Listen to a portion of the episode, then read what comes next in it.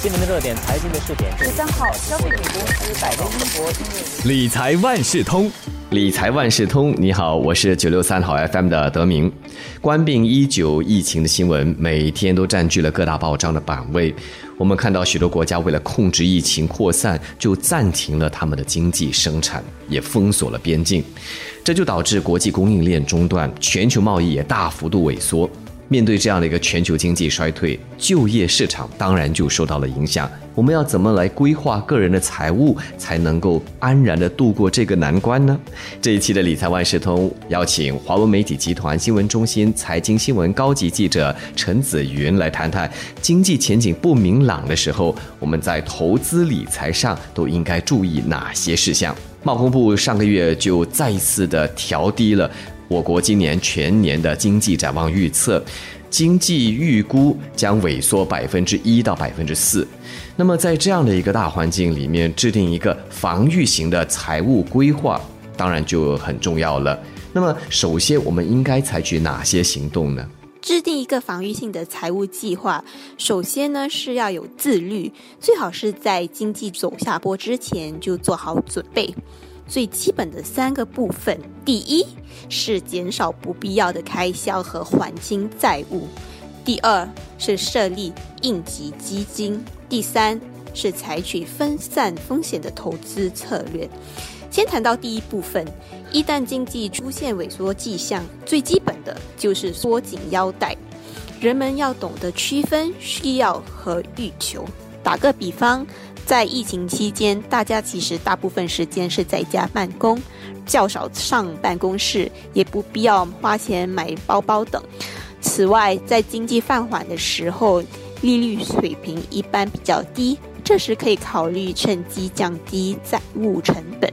如寻找利息较低的房贷融资和信用卡，或向贷款机构要求延后付款。第二件要做的事是设立应急基金，这笔基金要足够应付你至少六个月的家庭开支。要是你的收入较不稳定，最好是准备多一些应急基金，让你至少能付十二个月的开销。有了这笔钱，如果真的不幸失业，或因为疫情限制无法工作，就不会感到那么着急。第三是确保分散投资风险。经济不稳定时，股市一般起伏不定。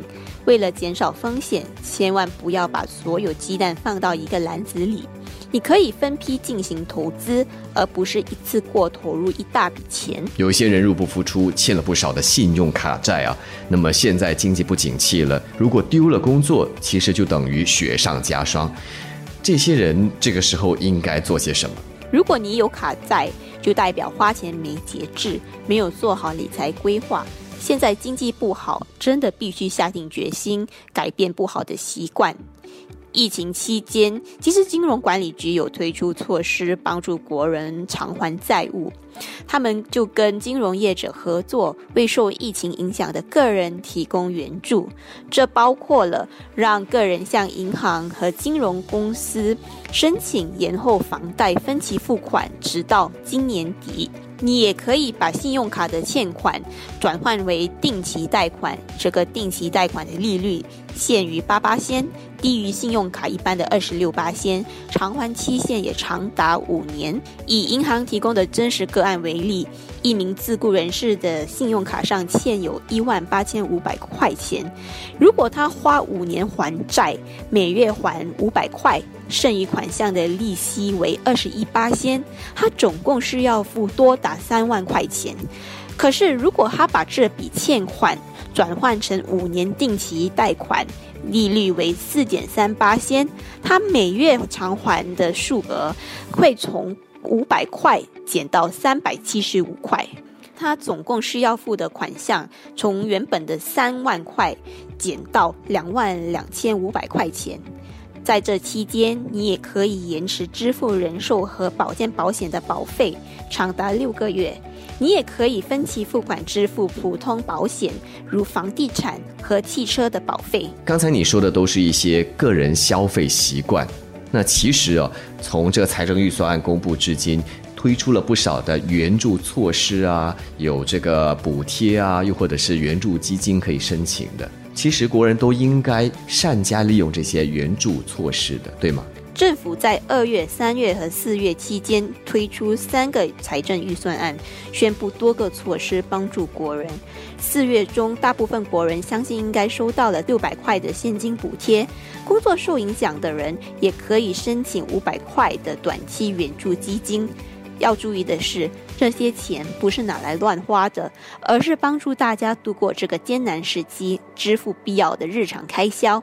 其他援助还包括五月开放申请的冠病疫情薪金补贴 （COVID-19 Support Grant），还有职种关怀基金也帮助收入受影响的工会会员，他们可获得多达三百块的一次性补助。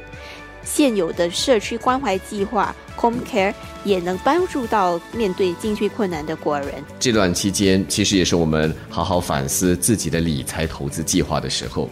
那么，对于那些刚入门开始学习理财的人，网上有很多的资源和资料可以让他们善加利用的，对不对？网上其实有很多资源都是免费的，可以帮助你了解自己的财务状况。例如，财务规划公司新融新 Capital 推出了一套个人财务健康检查工具，帮助你分析一些关键数据，如总债务偿还比例、流动性比例以及储蓄比例等。金管局也通过全国财务教育计划理财有方网站 moneysense.gov.sg，让公众了解在钱财管理、保险以及投资等方面的规划做得如何。你只需花五分钟完成一项问卷。网站就会根据输入的信息提供量身定制的建议。这一期的理财万事通，我们就请华为媒体集团新闻中心财经新闻高级记者陈子云来提醒我们，这段时期应该好好的检讨我们的理财计划，一起度过疫情难关。理财万事通每期提供你最需要知道的理财与财经知识。如果你想了解更多，可以到早报的 SG 搜索“联合早报财经专栏理财简囊”。我是九六三好 FM 的德明，我们下期再见。